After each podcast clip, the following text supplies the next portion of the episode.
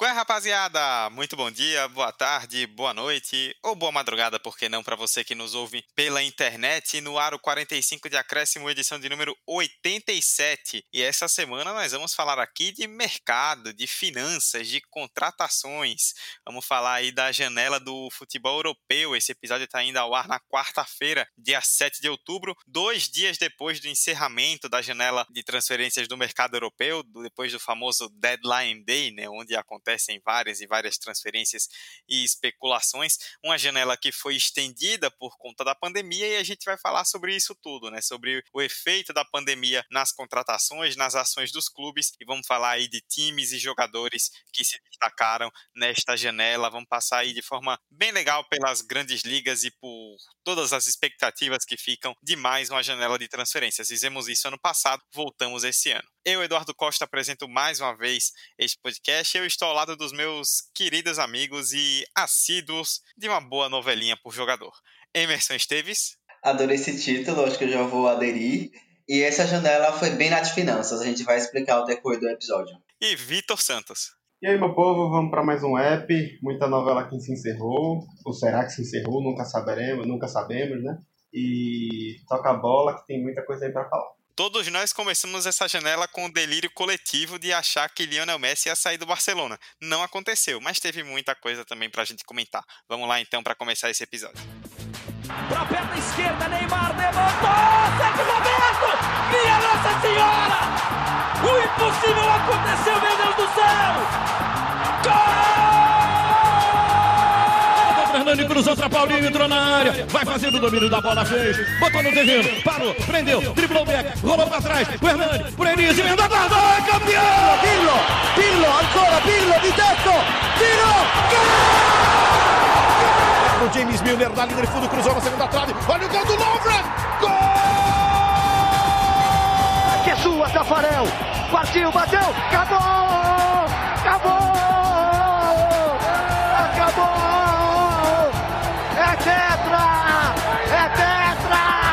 45 de acréscimo.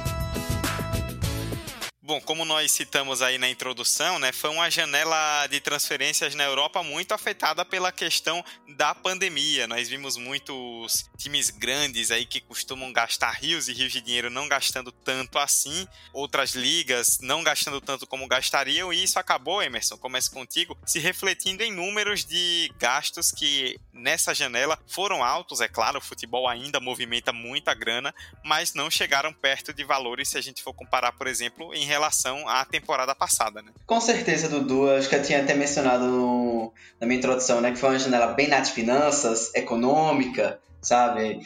Gastou o que podia ter gasto, sabe? E ninguém acabou extrapolando valores exorbitantes. É, vamos ver aqui os números dessa, dessa janela. Dos cinco países que mais gastaram nessa janela de transferências, a gente encabeça com a Inglaterra com 1,28 bilhões de euros, seguido pela Itália com 1 bilhão de euros, depois a Espanha com 700, 675 milhões de euros, depois a Alemanha com 481 milhões e Portugal com pouco mais de 335 milhões de euros. Então, em números brutos, se for comparar com anos anteriores, são números muito menores. Temporadas passadas chegou a bater casa de 5 bilhões de euros, somado todas as, todas as ligas principais da Europa. Então, a gente vê que os números, a pandemia do novo coronavírus, com outros fatores ali econômicos, impulsionaram essa queda aí dos números brutos. E em relação às contratações individuais, a gente também nota essa queda, né? Essa redução nos valores dos jogadores. O jogador mais caro dessa janela de transferências foi o Kai Havertz, é, o meio-campista que foi para o Chelsea com uma bagatela de 80 milhões de euros, seguidos por Arthur com 71 milhões de euros, Vitor Osimhen, eu não, não sei a pronúncia, Osimhen, 70 milhões de euros, Rubem Dias, 68 milhões de euros e Miralem Pjanic com 60 milhões de euros. Então, em números brutos, a gente vê que é uma janela que fica bem aquém da passada, né? Se a gente pegar o próprio Havertz, que liderou essa temporada com a contratação mais cara, ela seria apenas a terceira contratação mais cara, atrás de João Félix, com 126 milhões de euros da temporada passada, atrás também do Griezmann e do Hazard. Então a gente vê que tanto o coronavírus quanto uma crise ali de mercado mesmo, que, enfim, iria estourar em algum momento por conta desses valores exorbitantes que nos últimos anos os jogadores atingiram, é, a gente vê que esse ano bateu realmente nesse mercado de transferências e, enfim, todo mundo fechou os cofrezinhos, só gastou no necessário. Isso não impediu que, de ter muito time gastão, né? Como a gente vai falar aqui nesse episódio. Tem time aí que, enfim, fez uma lista de compras e, e saiu catando tudo que é canto jogador. Mas, no geral, foi um mercado de transferências bastante tímido. E, Vitor, só antes de você completar, né, isso que o Emerson trouxe é bem interessante porque mostra como o mercado estava inflacionado, né? Que se a gente pega as, contra... as principais contratações, a maior delas batendo 80 milhões de euros, algumas de 70, outras de 60, e já compara com outras vendo que não foram tão altas, isso mostra que a pandemia acabou, de certa forma, regularizando um pouco os valores, né? Um pouco ainda, na verdade, que tinham crescido muito de alguns anos para cá. É, o mercado que explodiu mais precisamente na temporada 16-17, né? 2016-2017, quando o Manchester United pagou aquele troco, né, de mais de 100 milhões de euros. Foi o primeiro jogador que ultrapassou essa marca. O número exato eu não tenho aqui, mas foi 100 milhões de euros, mais ou menos, para o Pogba. E desde então a gente viu muitos times tirarem 100 milhões ou mais do bolso. Logo na temporada seguinte a gente teve o PSG batendo o dobro disso e mais um pouquinho por Neymar, 200 e muitos milhões de euros. E a gente teve Coutinho Dembélé é, nessa mesma temporada do Neymar, né? Que foi pro Barcelona e isso retrata muito a realidade hoje do Barcelona e aí já é um outro tema que não cabe a nós hoje. É, na temporada 18-19 ou teve o Mbappé, e o Cristiano Ronaldo, que ultrapassaram essa marca dos 100 milhões. E na temporada passada a gente teve João Félix para o Atlético Madrid, o Griezmann para o Barça e o Hazard para o Real. Todos ultrapassando mais uma vez a barreira dos 100 milhões. É, e, enfim, inflação, inflacionando absurdos no mercado de transferência. Nessa temporada, como o próprio Emerson já falou, o Havertz foi o o mais caro né, da janela, mas vale destacar que o Chelsea foi o que mais gastou nessa, nessa janela. A gente vai destrinchar mais isso um pouquinho à frente, só que só apontando que o Chelsea gastou mais precisamente 250 milhões de euros, é, mais ou menos assim. É, talvez ele seja o que menos se afetou pela pandemia por conta de, no, nas últimas temporadas, não participar do mercado. Ficou inativo devido a uma punição do play financeiro. Então isso justifica um pouquinho porque o Chelsea é um ponto fora da curva nessa, nessa janela. Mas fora isso, muitos clubes que preferiram.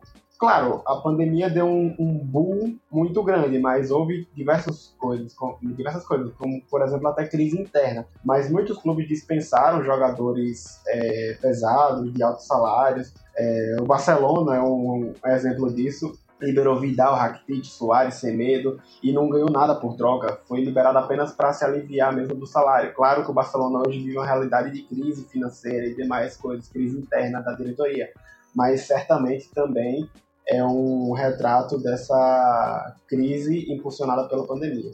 Pois é, né? A UEFA havia feito a recomendação as ligas para que fossem, para que estendessem a janela até o dia 5 de outubro, né, para que os times tivessem mais tempo para se planejar e contratar. Por isso que a gente está fazendo esse episódio que deveria ser em tempos normais um pouco mais cedo, mas acabou ficando aí para o mês de outubro. É, chamou a atenção realmente, né, como vocês citaram, é, times que não fizeram grandes movimentações que normalmente a gente espera, né? O Vitor citou aí o caso do Barcelona, a gente viu também o Real Madrid, que já havia se reforçado com alguns jovens nas últimas temporadas, mas a gente sempre espera que o Real Madrid venha forte no mercado e acabou não ficando nem entre os 10 times que mais gastaram na janela de transferências até agora. Até agora não, né, que já acabou. E uma coisa que chama atenção mais uma vez é que dos 10 que mais gastaram, 4 são ingleses. O Leeds United, o Tottenham, o Manchester City e o primeiro colocado da Europa que gastou em euros mais de 230 milhões, que foi o Chelsea.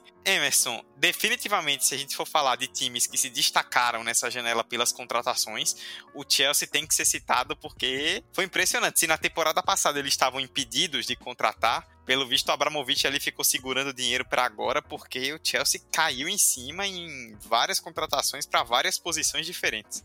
E assim, detalhe, uma coisa que a gente tem que falar é, dentro da Inglaterra o mercado ainda não está fechado. Transações entre times da Premier League e times da Championship podem acontecer até o dia 16 de outubro. Então, até lá o Chelsea ainda pode ainda fazer a feira, mais do que já fez. O Victor tinha citado já o Chelsea ser um, um dos times mais gastões dessa janela, ou mais gastão.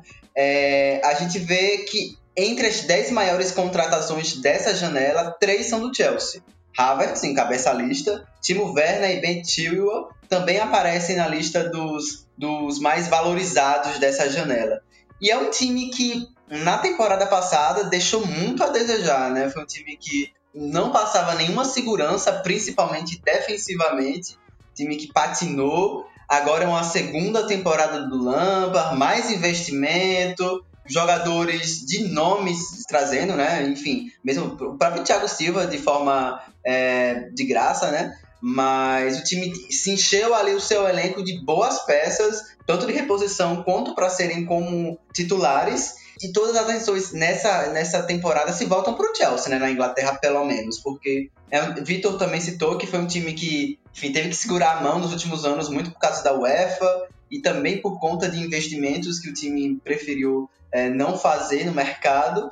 E agora, com todo esse dinheiro investido, vamos ver o que o senhor Lampard vai aprontar para essa temporada. O time, assim, iniciou já com, esse, com alguns reforços, não todos estrearam ainda, mas de uma forma um pouco quanto dava para esperar mais, mas ainda é cedo, então vamos esperar é, esse time se encaixar. Mas o próprio Thiago Silva, o Havertz, o, o o, o, o Mendy, o Timo Werner, que eu tenho minhas questões por achar que ele não é jogador tão caro assim como ele devia ser, mas enfim, é outra história. É, é um time que chega forte, é um time que chega robusto para essa temporada e que vai ser cobrado por esse investimento. Eu acho que o Lampard tem que, tem que botar esses jogadores em campo e fazer da liga, sabe? Porque investimento foi tido. Só para a critério mesmo de curiosidade, assim, algo estranho, o Dudu falou aí que o Real não ficou nem entre os 10 do que, dos que mais gastaram, né? O Real que sempre chama atenção pelas contratações. O Real Madrid não fez uma contratação, não gastou um real sequer nessa, nessa janela. É, na verdade, o Real ganhou dinheiro com as vendas de Hakimi para a Inter, o Hakimi que jogou pelo Borussia, mas pertencia ao Real Madrid, foi vendido para a Inter por 40 milhões de euros. O Regulion, que teve aquela novela com o United, mas acabou indo para o Tottenham por 30 milhões de euros. Oscar Rodrigues e Javi Sanchez, ambos jovens, 22 e 23 anos, que foram para Sevilha e Valladolid, respectivamente.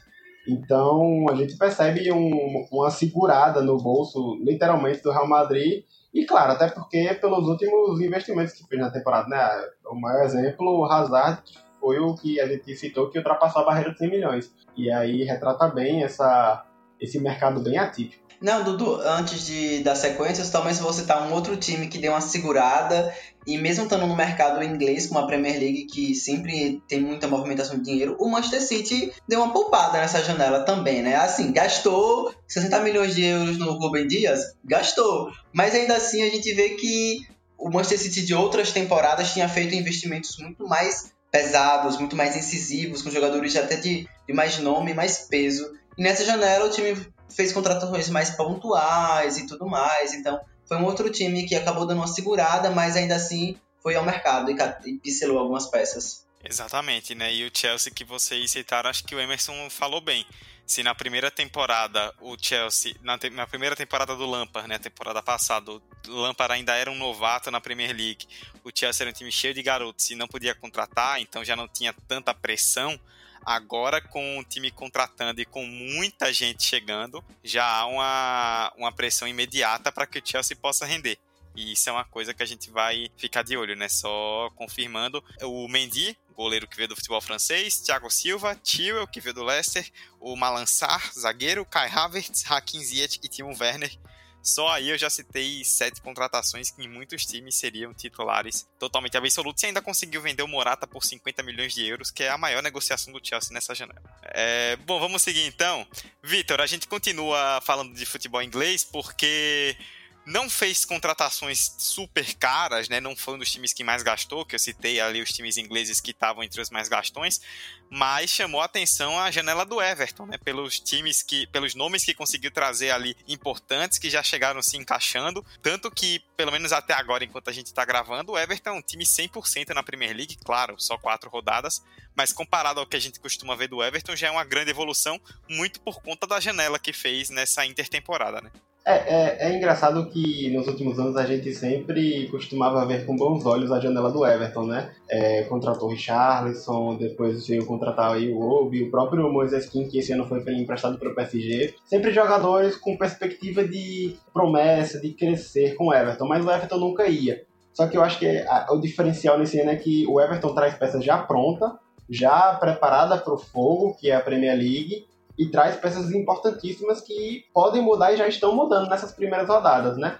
A gente tem, é, por mais que é um ano desprivilegiado por conta da pandemia, a gente tem o privilégio de saber o impacto de algumas contratações antes de comentar aqui nesse podcast. É o caso do James, do Rames Rodrigues e do Alan e do Ducuré, que foram os principais nomes que chegaram no Everton. E é isso, são jogadores que o Ancelotti é, entende que vão chegou para titular e chegou para elevar o, o patamar do Everton. O Everton que há anos está precisando de um G4, G6 e nunca chegava. É, trouxe o Ancelotti na, na, no meio da temporada passada, que é um cara que só o currículo já mostra quem é Ancelotti.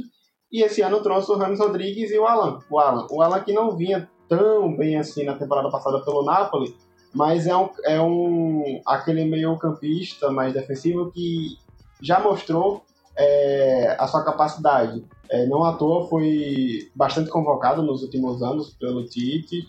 O Ramos Rodrigues, por mais que ele tenha sempre circulado entre Bayern de Munique, Real Madrid e tal, é, já mostrou na Colômbia é, o seu potencial, sempre aquele cara que consegue desequilibrar a defesa, furar a marcação. E está sendo isso na Premier League. O começo do Everton é um começo muito bom, um começo promissor. Vamos ver a regularidade como vai ser, porque a pandemia também afeta a regularidade dos times. É, é só a gente ver a última rodada, como foi os resultados de Liverpool e Manchester United. Mas é, é uma, uma expectativa diferente para o Everton que trouxe jogadores prontos para buscar algo a mais do que uma, um meio de tabela. É, eu vou muito nessa linha do que Vitor trouxe. Eu acho que o, as contratações que o Everton trouxe é sim para mudar de patamar dentro do futebol inglês, porque uh, nos últimos anos, já há um bom tempo, o Everton tem feito figuração ali na Premier League, amargando no meio de tabela, às vezes consegue um oitavo lugar, assim, numa temporada mais feliz. E isso de ir no mercado e contratar, ou então trazer de empréstimo, ou trazer de graça jogadores que vêm para serem titular, eu acho que faz toda a diferença. E o Ancelotti é um técnico que consegue dar essa, esse caldo e essa cadência para esses jogadores eu enxergo o time funcionando como ele já tem tido uma amostra que pode sim vir a funcionar. O fator regularidade é algo que a gente vai ter que olhar ao decorrer da temporada, né? Mas com os nomes que a gente está analisando aqui, né, em relação às contratações, o Everton foi um dos times que mais foi bem ao mercado, né? Um time que tem tudo para deixar de ser um mero coadjuvante ali, até na, na própria cidade de Liverpool, e na região de Liverpool como um todo mas como na Premier League também. Mas, eh, Dudu, já posso fazer o meu, trazer o meu destaque aqui de times que eu gostei bastante da janela? Vai que é tua, pode ir. Pronto. É, o Everton é um time que eu gostei bastante de, da, de como ele foi no mercado. E olha que, enfim, como torcedor do Liverpool, eu sou bastante crítico ao Everton. Mas o time que eu gostei mais de como se postou nesse mercado e, enfim, do que a gente já tinha antes e pro que trouxe, o que que tipo de grupo pode se tornar foi o Leeds United, né? O Dudu citou que foi um dos times que mais investiu na Inglaterra. O Leeds United é um time que subiu agora da Championship, é um time tradicional da Inglaterra e que tá tendo um bom início de Premier League, é um time que tá tendo tá dando muita dificuldade para os Big Six, né, como o pessoal chama os grandes da Inglaterra. E as contratações que o, que o Leeds trouxe pode dar uma substância muito maior para o Bielsa trabalhar na Premier League, né? trouxe o Helder Costa do Wolverhampton, trouxe o Rodrigo, uma baita contratação do Valência, trouxe o Lorente também do, do Real Sociedad e o Robin do Freiburg. Então, o time não em números é, não, é, não são muitas contratações, mas são contratações que sim podem vir muito a agregar. Principalmente o Rodrigo, eu acho que é um jogador muito bom e tem tudo para cair bem nesse, nesse estilo de jogo dinâmico do, do Leeds United. Então é um time que vai sim continuar incomodando na Inglaterra. E junto com o Everton são aqueles outros dois times ali no segundo escalão que tem tudo para beliscar um, um empate contra um grande fora de casa, beliscar uma, uma Liga Europa, quem sabe, não sei. É muito cedo para a gente é, fazer esse tipo de diagnóstico, mas que é um time que eu gostei bastante de como se postou, e sendo um time sem tanto investimento financeiro em, em relação a outros da Inglaterra, foi muito bom ver como ele se postou. Eu vou aproveitar o gancho que o Emerson trouxe de times diferentes, né, de menor escalão que se destacaram. E eu vou citar o Aston Villa. Eu acho que o Aston Villa, ele terminou a temporada passada como na UTI, né? Foi aquele time que, enfim, o Aston Villa de tanta Na última rodada salvou. Tanta, exatamente, tanta tradição, tanta camisa pesada e tudo mais. Mas o Aston Villa aqui subiu e não conseguiu é, impor o seu tamanho para permanecer tranquilamente na, na Premier League. Permaneceu, mas com muito sufoco. Poderia estar na Championship esse ano sem nenhum absurdo. Só que nessa temporada conseguiu segurar o Grealish, que era um alvo de vários times, é, e trouxe jogadores muito pontuais, vamos dizer assim.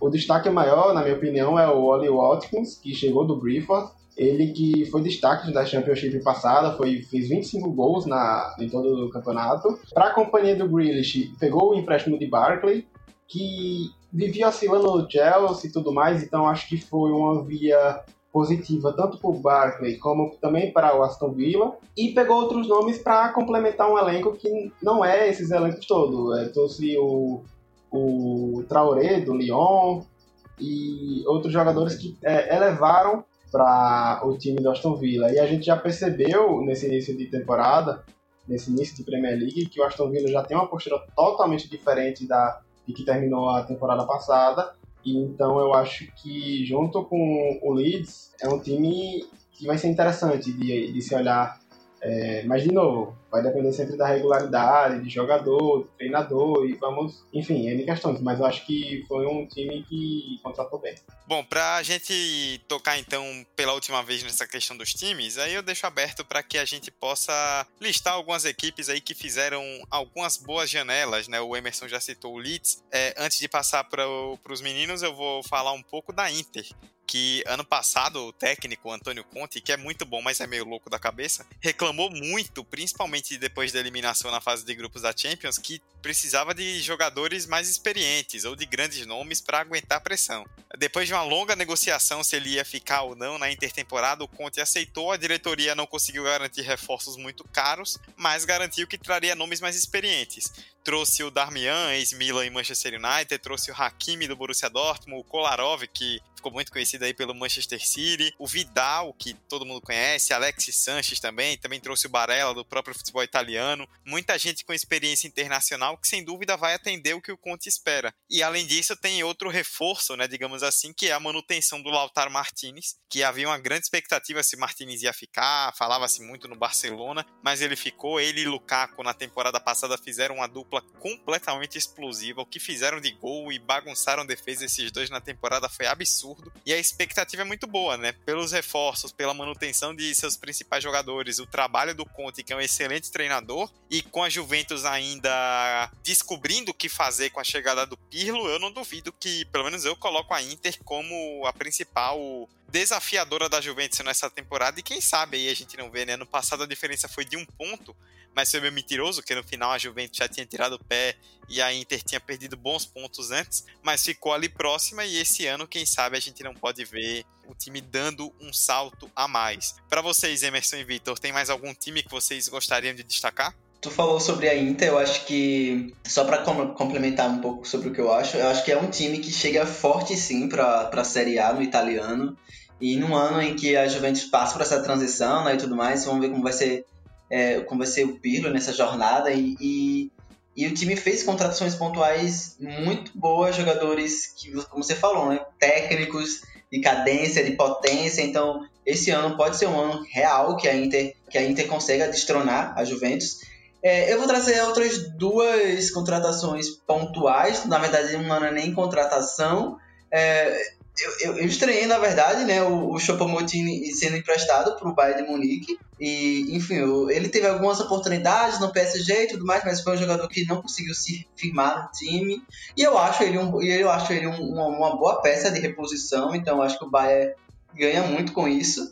E um outro jogador que me chamou bastante atenção nessa janela de contratações foi o Godin, o ex-Atlético de Madrid, o ex-Inter de Milão. É, vai agora jogar no Cagliari, também time da Série A, então é um jogador já experiente, com rodagem, mas acho que ele tem muita lenha para queimar e, e, deve ser um, uma peça fundamental nesse time do Cagliari na, no campeonato italiano. Então foi uma contratação que me chamou bastante a atenção.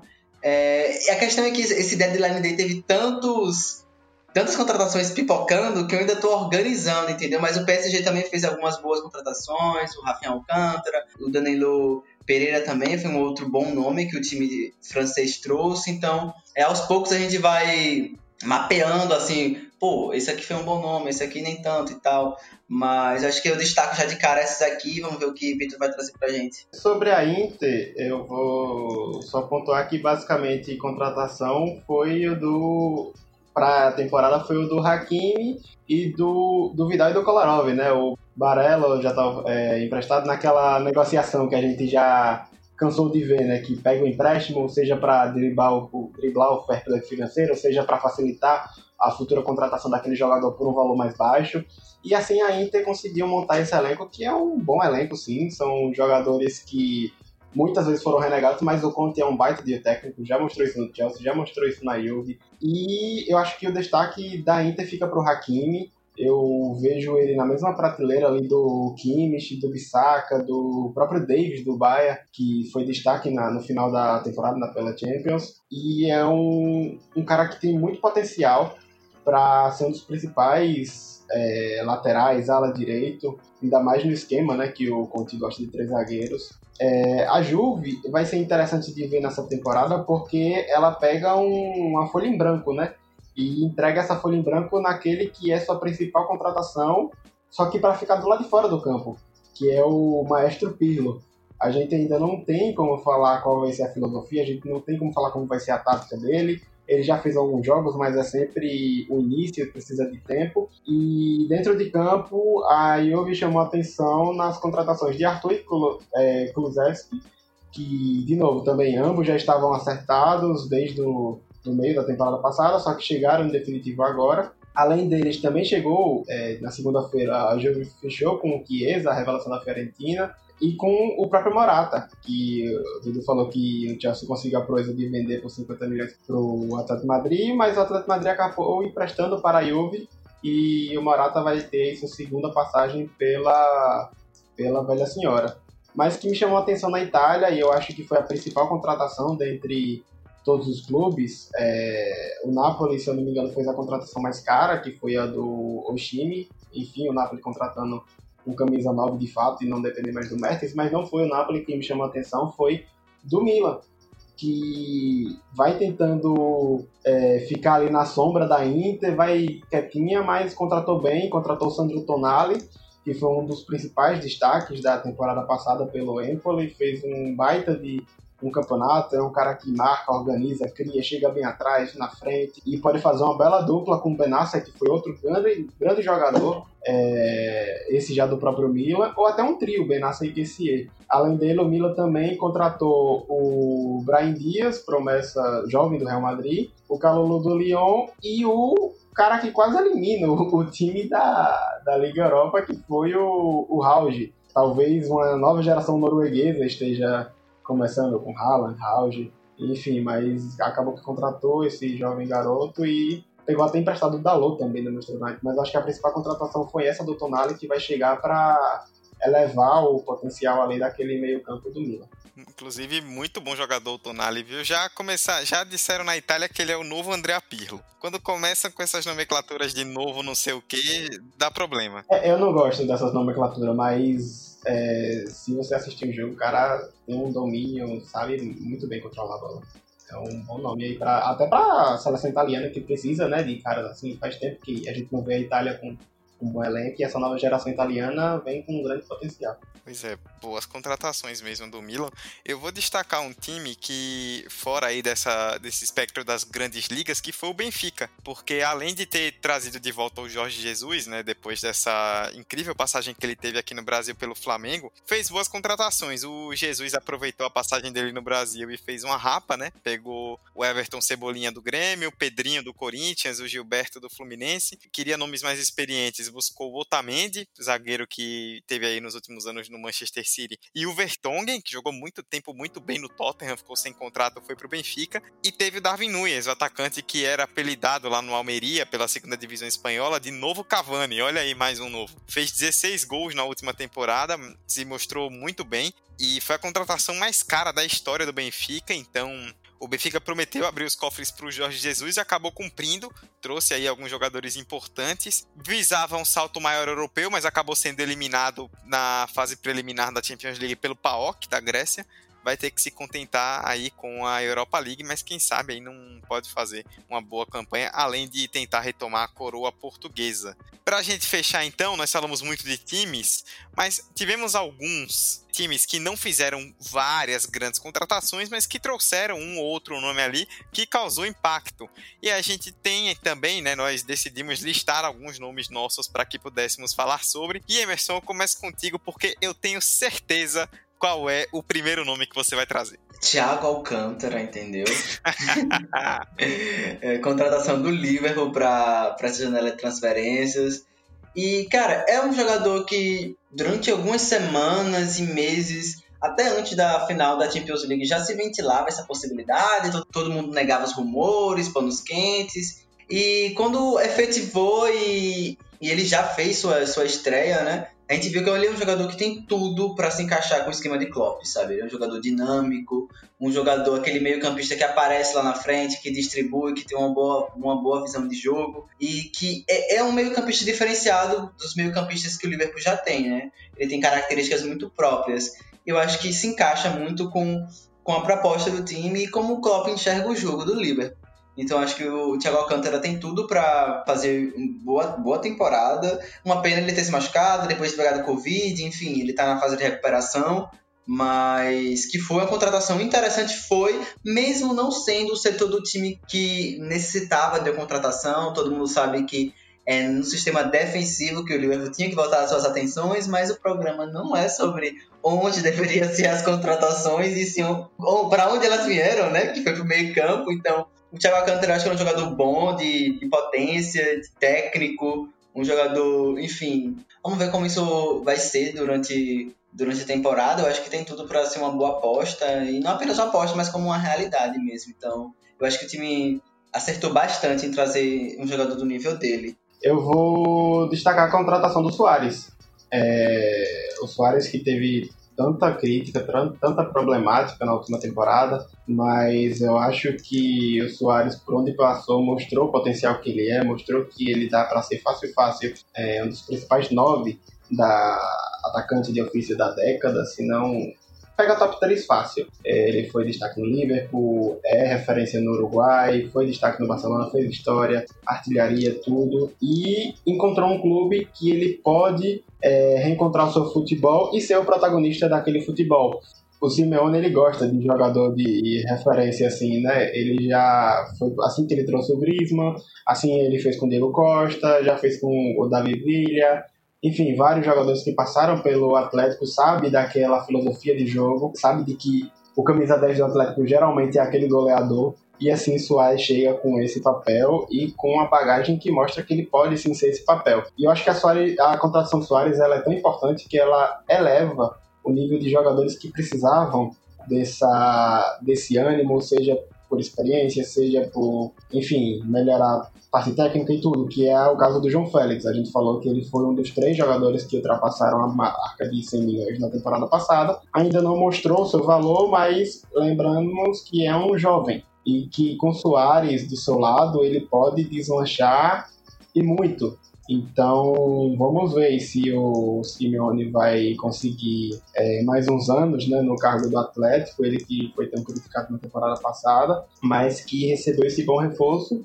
E hoje recebeu outra boa contratação que foi o do Torreira, né? Acabou perdendo o partner, mas recebeu o Torreira, que também é um bom jogador, dá para repor ali. Mas acho que a, a que mais me chamou a atenção foi essa do Soares. Ô, ô Dudu, já que Vitor não falou do time dele, as contratações. Eu vou destacar as duas que fechou hoje, que eu acho que são muito interessantes, pensando em, em esquema tático do ataque do Manchester United, que é o Alex Telles e, o, e o Cavani.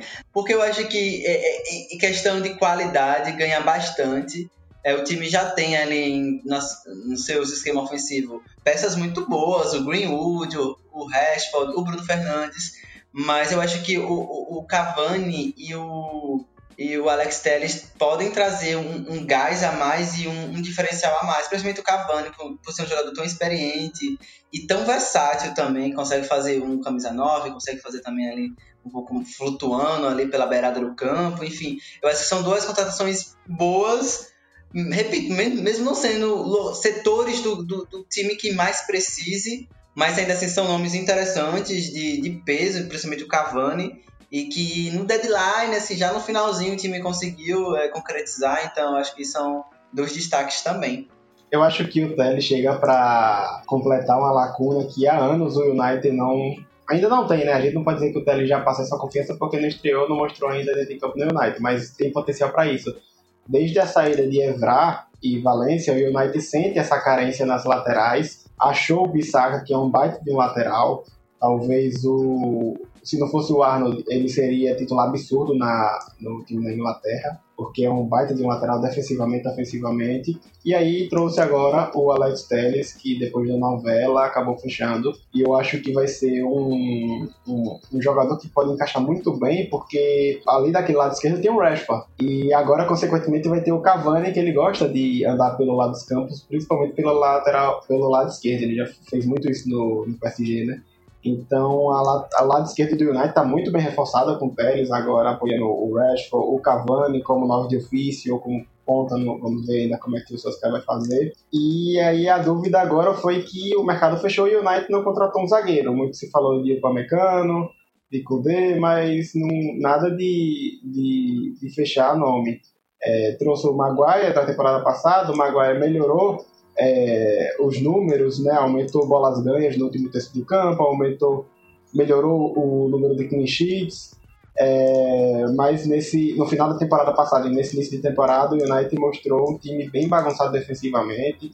É, individualmente, tanto o Maguire como o Bailey como o Lindelof ainda não se encontraram, parece que não voltaram das férias, não sei. Vamos esperar aí o andar do, do, da temporada, se eles vão melhorando.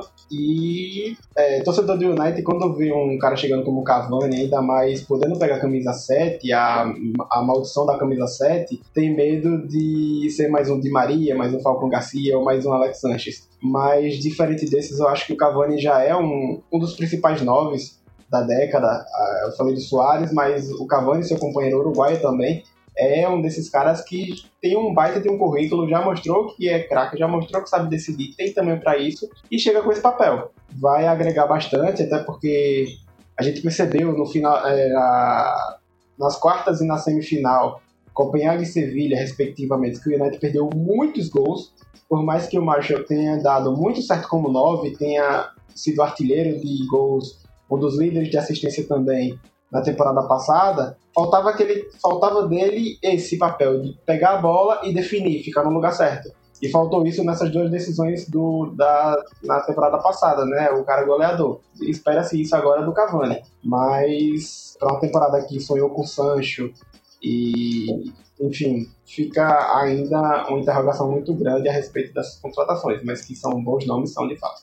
Muito bem. É, só para eu apontar aqui antes da gente encerrar, eu queria destacar três negociações bem rapidamente. Primeira, a do Sané, que saiu do Manchester City e foi para o Bayern de Munique. Era uma contratação que já deveria ter acontecido na temporada passada, só que o Sané lesionou o ligamento de joelho antes da temporada começar, acabou ficando fora e aí a negociação foi atrasada mas ele já chegou fazendo gol pelo Bayern, jogando como titular. Vai trazer ali, é um jogador muito agudo e muito veloz que com certeza vai ajudar muito Miller e Lewandowski na frente. O Bayern que perdeu o Thiago, mas traz o Sané e mantém a base de um time que foi super campeão, tríplice coroa, dominando o futebol europeu na última temporada. Começa aí como grande favorito para todas as competições que vai disputar. Uma segunda diz respeito à troca que aconteceu já tem algum tempo, né? Parece que foi há muito tempo por causa do começo da janela entre Barcelona e Juventus, que o Pjanic foi parar no Barcelona e o Arthur, brasileiro que saiu do Grêmio, foi para Juventus não foi bem uma troca, né? Eles tinham ali que fazer uma compensação financeira por conta de questões de próprias finanças mesmo, de balanço dos clubes, mas o Pjanic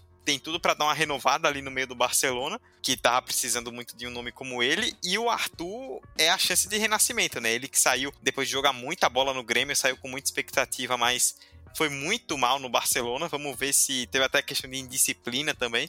Vamos ver se na Juventus, com o comando do Pirlo, que entende bem a função que ele faz, ele pode ressuscitar. E eu não poderia deixar de citar também a janela do Tottenham, né? Que o Vitor citou lá atrás o Reguilhão bom lateral esquerdo que estava no Real Madrid, tinha sido tinha jogado pelo Sevilha, mas estava no Real Madrid. E também falando em Real Madrid, trouxe o Bale, né? Gareth Bale, que segundo ele mesmo o, na época do Real Madrid, a ordem de prioridade dele era Gales, Golf e Madrid. Vamos ver se agora, voltando pro clube que fez ele despontar, ele volta a jogar bem. Mas é bem uma contratação que pode dar certo, né? Ele voltando a jogar num lugar que conhece bem, com um treinador como o Mourinho, que taticamente já não é aquilo tudo, e que gosta desses jogadores que tem coelhos da cartola para tirar individualmente. O Bale é um desses caras. E a gente tem visto, né? Por mais críticas que possamos fazer, o Tottenham nesse começo de temporada com muitos gols, Son e Kane comendo a bola.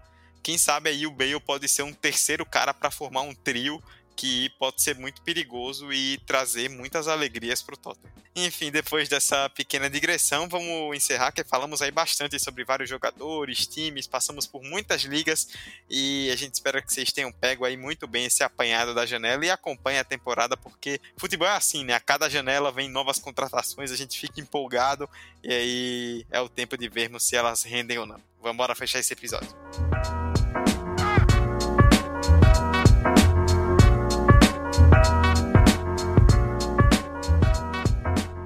Bom, nós estamos nas redes sociais com 45 de acréscimo no Instagram e no Twitter em todos os agregadores, Spotify, Anchor, Apple Podcasts, Google Podcasts, Deezer, é só pesquisar ou então no seu aplicativo favorito 45 de acréscimo para nos ouvir. Eu deixo esse recado não só para quem já nos ouve habitualmente, mas para quem está chegando agora depois do último final de semana, né, onde nós participamos, nossa equipe aí junto com o pessoal do Memória Olímpica, participou de uma mesa bem legal no, no, no evento do Ninja Cast, organizado pelo pessoal do Media Ninja. Fica aqui o agradecimento pelo convite. E aí eu deixo para vocês se despedirem, Emerson e Vitor Santos, desse 45 de acréscimo de número 87, porque vocês estiveram presentes e é isso aí, eu precisava de um gancho para jogar para vocês. Se os times economizaram, a gente não economizou em nada, entendeu?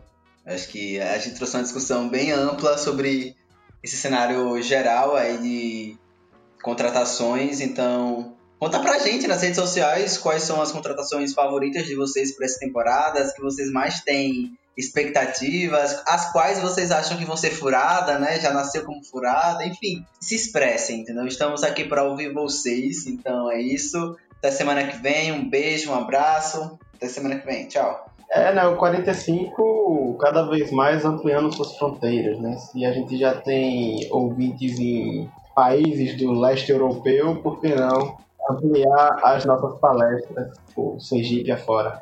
É muito bom participar de debates assim, que nos traz muitas expectativas e faz o torcedor muitas vezes de trouxa para no final da temporada ver o mais do mesmo. Mas seguimos o baile e até semana que vem, galera.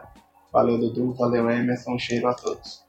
Muito bem, é isso aí. Obrigado então a vocês que nos acompanharam até o final. Fiquem de olho aí no que os times vão fazer com os seus novos reforços após a janela europeia e vamos juntos para acompanhar mais uma temporada. Estaremos de olho, assim como vocês. Mais uma vez agradeço a vocês que nos ouviram e o 45 de acréscimo volta na semana que vem. Tchau, tchau. Pra perna esquerda, Neymar levantou! Sérgio Roberto! Minha Nossa Senhora! O impossível aconteceu, meu Deus do céu! Hernani cruzou pra Paulinho, entrou na área. Vai fazendo o domínio da bola, fez. Botou no terreno, parou, prendeu, driblou o back, rolou pra trás. O Hernani, por Enis, emenda guarda, é campeão! Pirlo, Pirlo, ancora Pirlo di tetto, tiro, gol! O James Milner na linha de fundo, cruzou na segunda trave. Olha o gol do Lovren! Gol! Que é sua, Tafarel! Partiu, bateu! Acabou!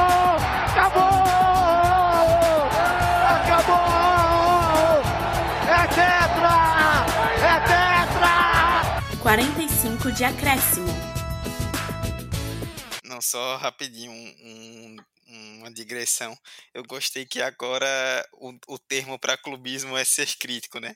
crítico do Everton. Eu deitei pro Everton. Como tá dizendo que eu fui clubista, entendeu? Eu sou meio crítico às vezes com, enfim, o time ser ruim mesmo, mas essa temporada o time pode, pode amargar um. conseguir um décimo lugar, sabe? Bem honroso. Agora eu fui clubista, entendeu? É, realmente. Vamos nessa. Esse podcast foi editado por Hector Souza.